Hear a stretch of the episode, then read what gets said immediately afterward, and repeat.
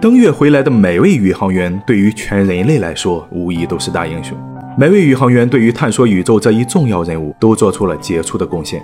但他们在获得一世荣光的同时，也患上了一种怪病。难道月球有毒吗？一九六九年七月二十日，阿波罗十一号飞船成功登陆月球。阿姆斯特朗和奥尔德林缓缓地走下了登月舱，首次在除地球之外的天体上留下了人类的脚印。这是他们的一小步，但却是全人类的一大步。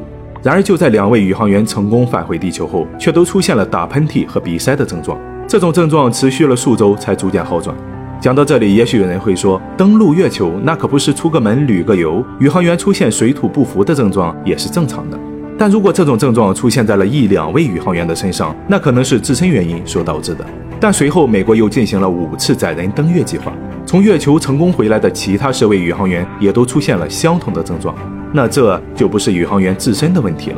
我们要知道，NASA 对于每位宇航员都有着严格的检疫流程，为此还专门设计了隔离舱，对每位登月回来的宇航员进行隔离检疫，以确保他们的身体健康。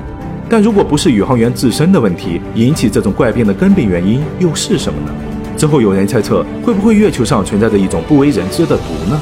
因为它导致了宇航员患上了这种怪病。但这种毒又是什么？